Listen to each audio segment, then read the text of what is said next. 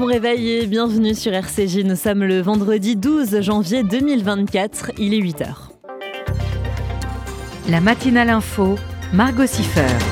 Au programme de cette matinale, l'actualité en Israël, où nous nous demanderons notamment si nous approchons de la fin de l'offensive terrestre à Gaza. Ce sera avec notre correspondante sur place, Emmanuel Ada. Bonjour Emmanuel. Margot, ravie de vous retrouver. Selon le porte-parole de Tsahal, on approche de la fin de la dernière phase de la guerre à Gaza, mais Israël continuera ses opérations ciblées. À 8h15, Maud Arditi et Jean-David Ishaï, tous les deux du collectif du 7 octobre, sera, seront au micro de notre rédactrice en chef Elsa Parienté. Et puis en fin d'édition, Jérôme Attal reviendra comme chaque jour sur une date de l'histoire juive. En ce jour de 1948, Staline faisait éliminer Solomon Michols, dont je vais saluer la mémoire dans un instant. Voilà donc pour le programme et on démarre tout de suite cette matinale avec un point complet sur l'actualité. Le journal sur RCJ.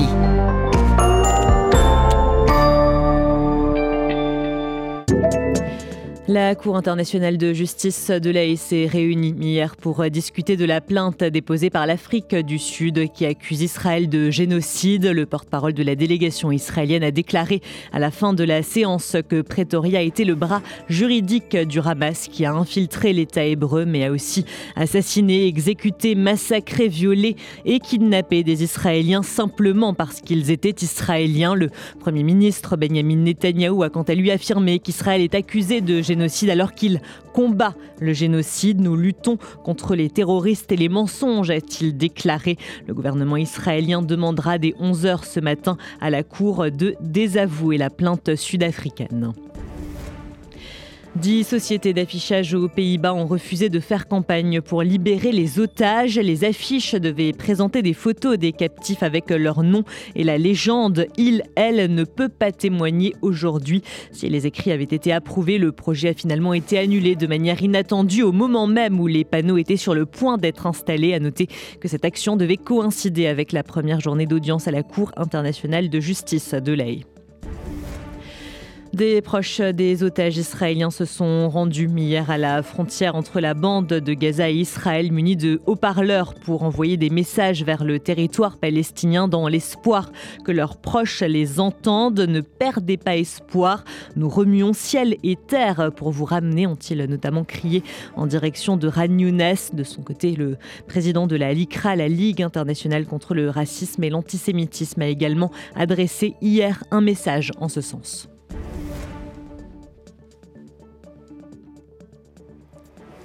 41 de nos compatriotes ont été assassinés depuis le 7 octobre.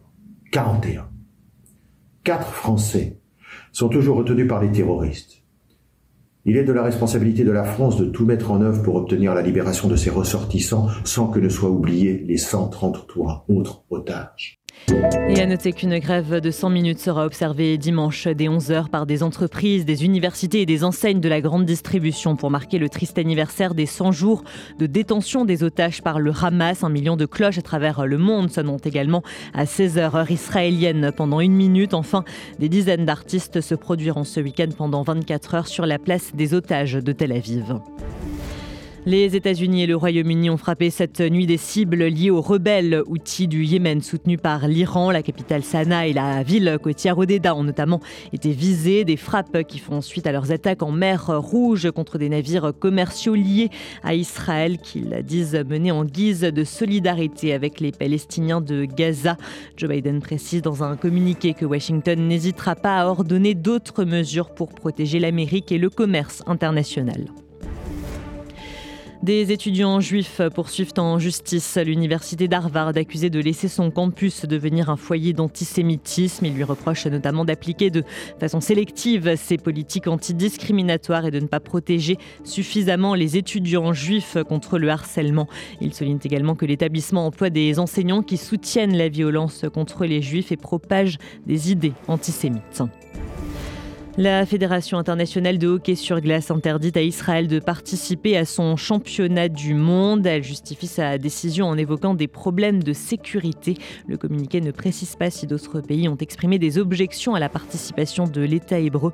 Il ne mentionne pas non plus le conflit entre Israël et le Hamas. Serge et Beat Klarsfeld se trouvent actuellement en Israël aux côtés de leur association Fils et Filles de déportés juifs de France. Ils ont notamment visité le mémorial de Yad Vashem et se sont entretenus avec le président Yitzhak Herzog, l'ambassadeur de France en Israël, mais aussi avec des familles d'otages et des soldats. Nous savons ce que c'est d'attendre, a déclaré l'historien et avocat Serge Klarsfeld.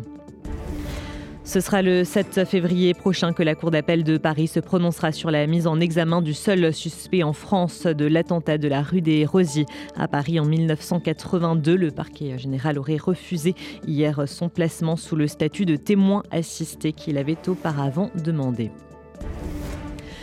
Dans le reste de l'actualité, on a appris hier la composition du nouveau gouvernement. Prisca Thévenot a été nommée porte-parole du gouvernement et Aurore Berger chargée de l'égalité entre les femmes et les hommes et de la lutte contre les discriminations. Rachida Dati, qui a été exclue des Républicains, devient ministre de la Culture.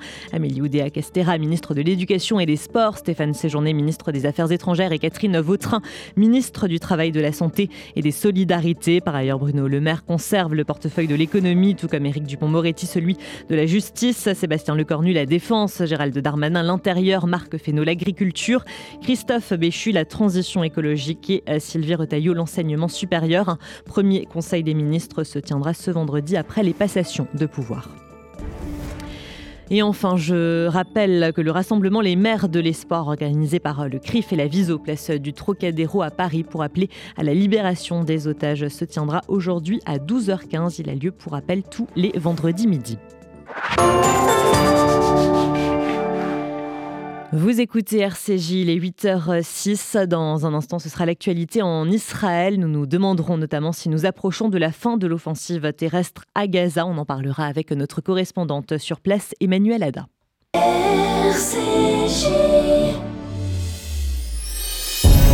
Le Centre d'art et de culture et le FSJU présentent Diasporama, regard sur le cinéma juif international. 17 films et documentaires inédits à voir en salle dans toute la France ou en ligne chez vous. Histoire, aventure, comédie, biopic. Diasporama, du 22 janvier au 5 février, le cinéma en salle ou dans votre salon. Toute la programmation est à découvrir sur diasporama.net, diasporama.net.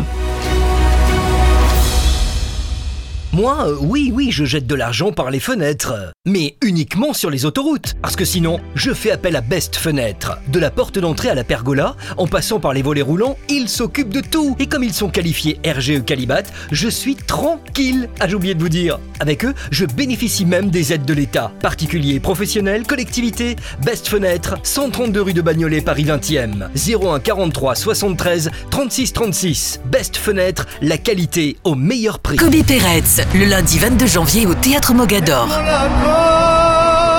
Dans cette période tragique, retrouvons-nous avec le KKL de France pour partager un moment de solidarité. Les recettes seront entièrement consacrées à la reconstruction du sud d'Israël. Kobe Peretz, le lundi 22 janvier au Théâtre Mogador avec le KKL. Renseignements et réservations, kkl.fr et 01 42 86 88 88. kkl.fr 01 42 86 88 88.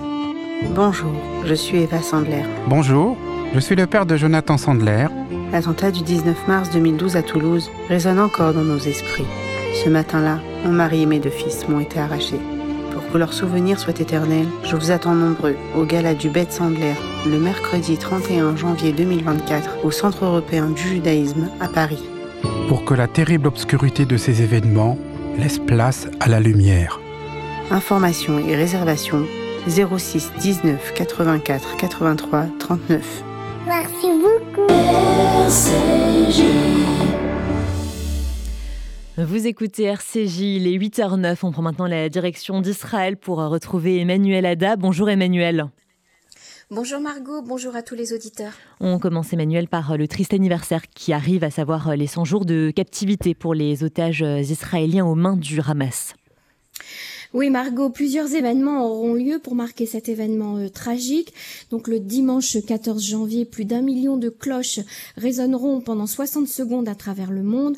En Israël, les cloches retentiront à Tel Aviv sur la place des otages, mais aussi à l'université de Tel Aviv, dans les églises, dans les hôtels, dans les écoles et autres diverses institutions. Et puis une marche silencieuse est organisée simultanément entre Paris et Tel Aviv à midi. À Paris, un programme également très complet de manifestation euh, aura lieu.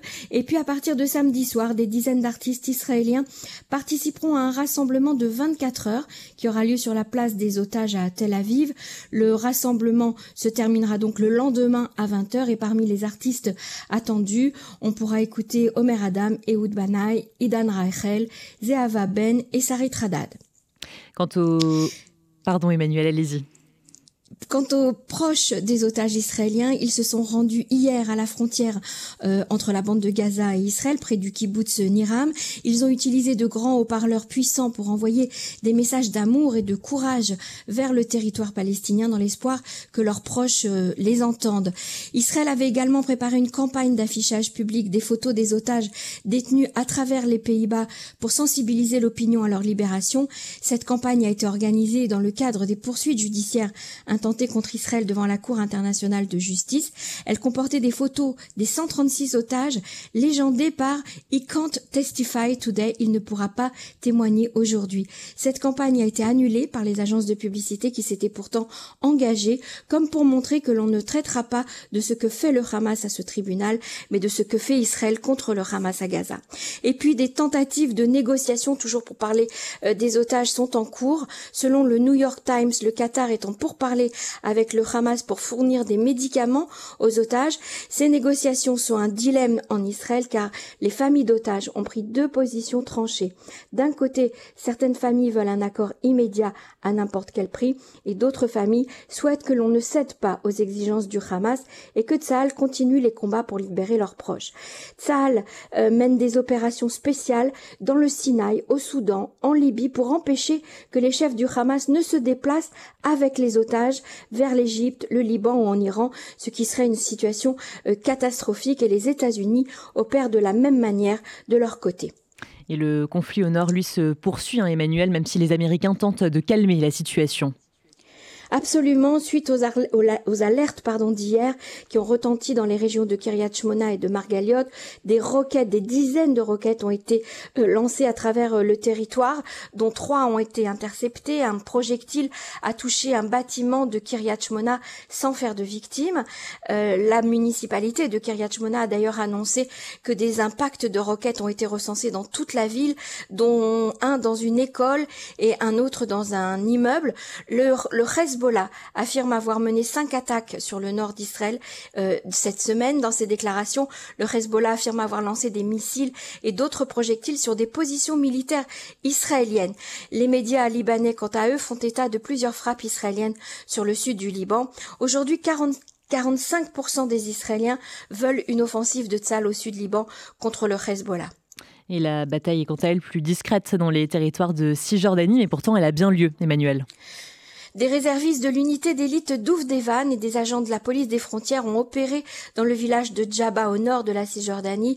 Ils ont éliminé un haut responsable du djihad islamique palestinien qui était recherché. Un très grand nombre de forces de police sont entrées également hier soir dans le quartier de Chouafat à l'est de Jérusalem. Des affrontements et des arrestations ont eu lieu. Et enfin, Emmanuel, pour euh, terminer, à Gaza, l'offensive terrestre touche à sa fin. Selon le porte-parole de Tzal, nos forces dans la bande de Gaza approchent de la fin de la dernière phase de la guerre, mais Israël continuera à procéder à des éliminations ciblées. Il n'y aura plus de conférences de presse quotidiennes du porte-parole de Tzal, mais deux par semaine. L'armée a découvert des documents dans un tunnel de Gaza à Khan Younes, prouvant que les otages y ont été détenus. Ce, ce tunnel se trouvait en plein cœur d'un centre de la population civile. 92% des Israéliens souhaitent l'immigration volontaire des Palestiniens de Gaza vers d'autres pays. Merci beaucoup Emmanuel Ada pour euh, toutes euh, ces précisions. À la semaine prochaine et, très bon week-end à vous Emmanuel. Shabbat shalom à tous. Vous écoutez RCJ, les 8h14. Dans un instant, Maud Arditi et Jean-David Ishaï, tous les deux du collectif du 7 octobre, seront au micro de notre rédactrice en chef, Elsa Parienté. Depuis près de 120 ans, le KKL reconstruit le pays d'Israël. Parcs, forêts, réservoirs d'eau, infrastructures, programmes éducatifs. En léguant tout ou partie de votre patrimoine, vous participerez au projet sioniste et laisserez votre empreinte en terre d'Israël. Contactez en toute discrétion et sans engagement le KKL et demandez l'INDA. KKL 01 42 86 88 88 01 42 86 88 88. Tu as entre 17 et 30 ans, tu portes un projet innovant qui dynamise le monde juif et tu sens qu'avec un coup de pouce, ton initiative pourrait décoller, l'appel à projet Noé est fait pour toi. Si ton projet est retenu, tu bénéficieras d'une bourse jusqu'à 10 000 euros, d'un incubateur de 6 mois avec des mentors, les workshops Noé et d'une visibilité média sur les réseaux du FSJU. Alors n'attends plus, dépose ton dossier de candidature dès maintenant sur noépourlajeunesse.org, rubrique Appel à projet Noé. noépourlajeunesse.org. Vous avez un projet d'Alia? Montez en Israël dans les meilleures conditions avec le Keren Layedidout. Le Keren Layedidout répond à toutes vos questions sur l'Alia et vous accompagne en Israël les six premiers mois. Aide financière, emploi, éducation et suivi de votre intégration. Toutes nos aides viennent en plus des aides gouvernementales. Alors n'hésitez pas, faites votre Alia avec le Keren Layedidout. Keren Layedidout 01 83 80 95 55 et yedidout.org. Transmettre votre patrimoine en favorisant des actions solidaires en France et en Israël, c'est possible grâce au Fonds social juif unifié. Je m'appelle Sarah. Toute ma vie, j'ai eu à cœur d'aider mon prochain. Et j'aimerais que ça continue quand je ne serai plus là. L'équipe dédiée au LEG m'a très bien informée et m'a aidé dans ma démarche au mieux de mes intérêts. Ainsi, le moment venu, je sais que mon leg sera affecté selon mes dernières volontés. Le FSJU vous accompagne. Contactez Elena Atias au 01 42 17 10 55. 01 42 17 10 55. Vous écoutez RCJ, il est 8h16. Jordana Usan du collectif Courir pour les otages est désormais au micro de notre rédactrice en chef Elsa Parienté. Bonjour Elsa. Jordana, bonjour. Bonjour, bonjour Elsa, bonjour Margot. Vous organisez le premier événement de la journée marquant les 100 jours de détention des otages. Est-ce que vous pouvez nous expliquer de quoi il s'agit? Oui, euh, alors vous avez, euh, vous nous aviez invité au mois de décembre pour vous parler euh, de l'action qu'on avait menée le 10 décembre lors de la course du 10 km de la Tour Eiffel pour marquer ce, ce, triste anniversaire des 100 jours de captivité. On a décidé de renouveler une action et donc d'organiser cette fois notre propre course avec aujourd'hui on a plus de 600 coureurs qui sont inscrits pour ce dimanche pour renouveler cette expérience de montrer encore dans le même esprit euh, de force, de courage, de motivation qu'on est là pour les otages, essayer de euh, leur euh, dire qu'on pense encore à eux, à leur famille et qu'on ne les oublie pas. C'est toujours l'objectif de notre groupe, de notre collectif, c'est de montrer qu'on est présent pour eux. On portera de nouveau des t-shirts Bring Them Home Now, toujours dans ce même esprit. Et justement, cette fois, ces 100 jours, c'est un appel d'autant plus fort, d'autant plus important que vous lancez? Bien sûr, bien sûr, c'est d'autant plus fort parce que les 100 jours passent. Euh, il a été dit ces dernières, euh, ces derniers jours, ces dernières semaines que euh, le temps passe, que les jours comptent et que la situation, évidemment, pour eux s'aggrave. On n'a toujours pas de nouvelles de ces otages, pas de signes de vie. En tout cas, ça n'a pas été euh, dans la presse. Donc voilà, une, euh, évidemment une, un empressement à ce que euh, les otages soient libérés, à ce que l'opinion publique reste mobilisée, reste informée de la situation et que les autorités fassent le nécessaire. je pense notamment aux autorités françaises, évidemment d'ici, fassent de plus en plus de choses pour libérer les otages le plus rapidement possible. Merci beaucoup, Jordana Usan du collectif Courir pour les otages, d'avoir été avec nous ce matin sur RCJ. Merci de nous avoir invités. Et on est en ligne à présent avec Maude Arditi du collectif du 7 octobre. Bonjour. Bonjour. Dans le cadre de cette journée unitaire, vous, avec le collectif du 7 octobre, vous organisez un autre événement, une chorale, place de la Bastille, euh, dimanche. Je vous laisse nous en dire un peu plus. Euh, oui, euh, donc effectivement, c'est une journée qui concerne euh, bah, tous les collectifs euh, français. Donc euh, chacun mène différentes actions et nous, avec le collectif 7 octobre, donc je le rappelle, le collectif 7 octobre qui est un élan humaniste de personnes qui viennent un peu de partout, de plusieurs générations. Qui agissent pour rendre visibles les otages, donc notamment sur la partie collage affichage, c'est un peu toutes les affiches que vous voyez partout à Paris et autour de Paris. On organise cette fois, donc parmi un certain nombre d'événements que nous avons déjà organisés. en l'honneur des otages, on organise une chorale de 100 voix euh, sans voix bien sûr pour les 100 jours. Euh, l'idée c'est effectivement euh, ben, de regrouper un certain nombre de personnes, donc de, personnalités artistiques. dans cette chorale, il y aura le gospel de Daniel Lévy qui a été créé par sa femme Sandrine Lévy, des chanteurs des Dix Commandements, des chanteurs de Starmania, une chorale d'enfants et un certain nombre de chanteurs et chanteuses pardon, ben, qui,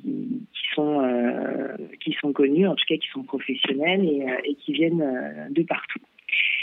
Euh, voilà, l'idée c'est de se retrouver à 16h sur la place de la Bastille, donc devant l'Opéra Bastille. je tiens à le préciser parce qu'on avait démarré cet événement en donnant un rendez-vous sur la place de l'Opéra Garnier, mais nous avons appris par la préfecture qu'il y avait des sujets sur ce lieu-là.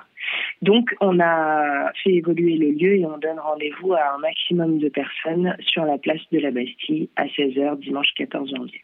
C'est aussi euh, un message par le chant important pour vous, euh, pour cet euh, appel à libération, à l'appeler différemment. On a entendu qu'hier, il y avait des familles d'otages qui chantaient la Tilva dans des haut-parleurs pour que les otages puissent les entendre. Ça fait écho?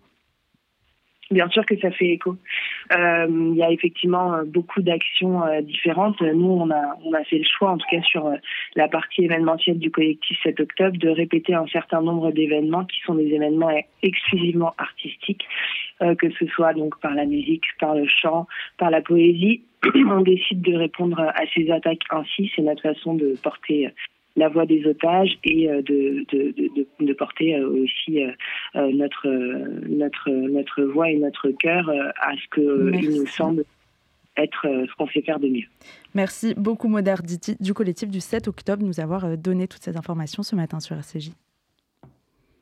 Et merci à vous Elsa Parienté, vous écoutez RCJ, il est 8h21, l'heure du billet d'humeur de l'historien et essayiste Marc Nobel. Le billet d'humeur Marc Nobel. Bonjour. Karine Azzopardi est journaliste. Elle exerce d'abord sur France 3 où elle couvre les attentats du 11 septembre 2001 à New York. Une date qui ouvre véritablement la porte de ce 21e siècle terrifiant. Une date qui restera dans les annales de l'histoire contemporaine. Le 13 novembre 2015, autre date funeste et terrible pour elle, des terroristes islamistes fanatisés frappent en plein cœur de Paris. Ce jour-là, Karine Nazzopardi perd au Bataclan son compagnon, père de ses deux filles. Désormais, Karine Nazzopardi est journaliste à France Télévisions. Autant dire qu'elle porte un intérêt particulier et constant, à la fois journalistique et intellectuel, au sujet qui nous préoccupe. C'est ainsi qu'en septembre 2023, elle fait paraître aux éditions Plomb un essai instruit, engagé et percutant, intitulé Quand la peur gouverne tout, avec comme sous-titre Wokisme, extrême gauche, extrême droite, islamisme. Tâche difficile et ô combien délicate. Comment en 260 pages arriver à parler de ces thèmes qui peuvent se chevaucher s'articuler et nous désarticuler jusqu'à nous menacer, menacer nos sociétés. En premier lieu, cette tâche devait être nourrie d'une documentation sérieuse, avec des notes précises, aller aux sources, citer méticuleusement ce que fait l'auteur. Il s'agit ensuite d'analyser des phénomènes complexes, et cela passe par des définitions précises. Wokisme, islamisme, que recouvrent exactement ces termes? Que disent-ils? De quoi précisément s'agit-il? Karine Azzopardi les définit avec exactitude. Elle prévient aussi.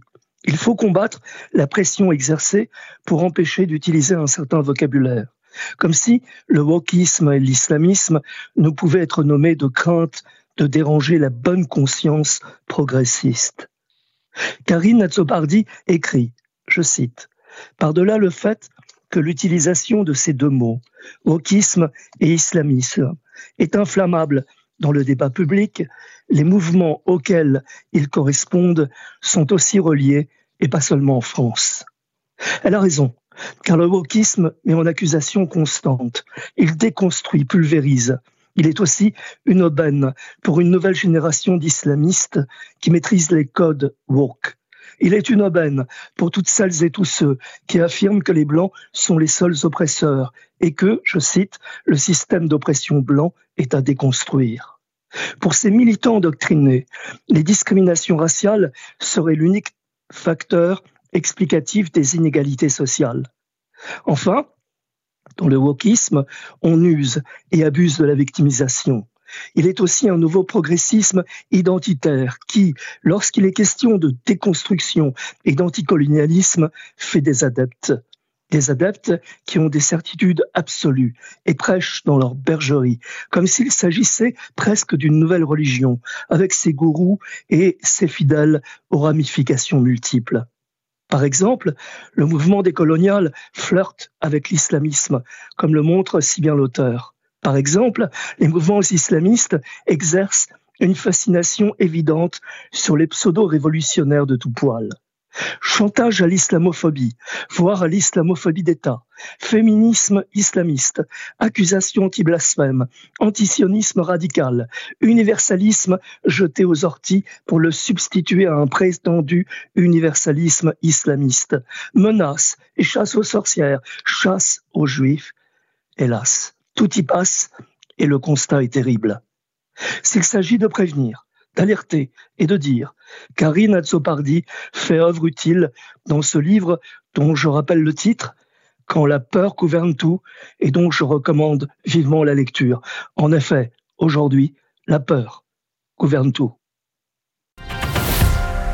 L'historien et essayiste Marc Nobel. Vous écoutez RCJ, il est 8h27, l'heure de retrouver Jérôme Attal qui revient comme chaque jour sur une date de l'histoire juive. Bonjour Jérôme. Bonjour Margot, bonjour à tous. Le 12 janvier 1948, décédé à Minsk, Solomon Michols, acteur juif d'Union soviétique, directeur du théâtre yiddish et président du comité antifasciste juif. Il est l'un des auteurs du célèbre Livre noir, ce recueil de textes et de témoignages que je vous recommande chaudement. Pendant la Seconde Guerre mondiale, d'abord soutien de Staline, Michols se fera élire en 1942 président du comité antifasciste juif. Il était le plus connu de l'élite intellectuelle juive. En 1948, il est assassiné à Minsk sur ordre personnel de Staline. Sa mort est déguisée en accident de voiture. Puis, le théâtre juif d'État fut fermé et les membres du comité antifasciste juif arrêtés et exécutés dans les purges de la nuit des poètes assassinés. La nuit des poètes assassinés désigne l'exécution le 12 août 1952 d'intellectuels et d'écrivains juifs d'expression yiddish par l'Union soviétique. Elle est l'aboutissement de la répression des intellectuels juifs de Staline après la Seconde Guerre mondiale. Bien que cette campagne antisémite n'a évidemment été sans aucune, aucune commune mesure avec les abominations commises par les nazis, elle était sans précédent néanmoins en URSS. Fort heureusement, elle prit fin à la mort de Staline en 1953.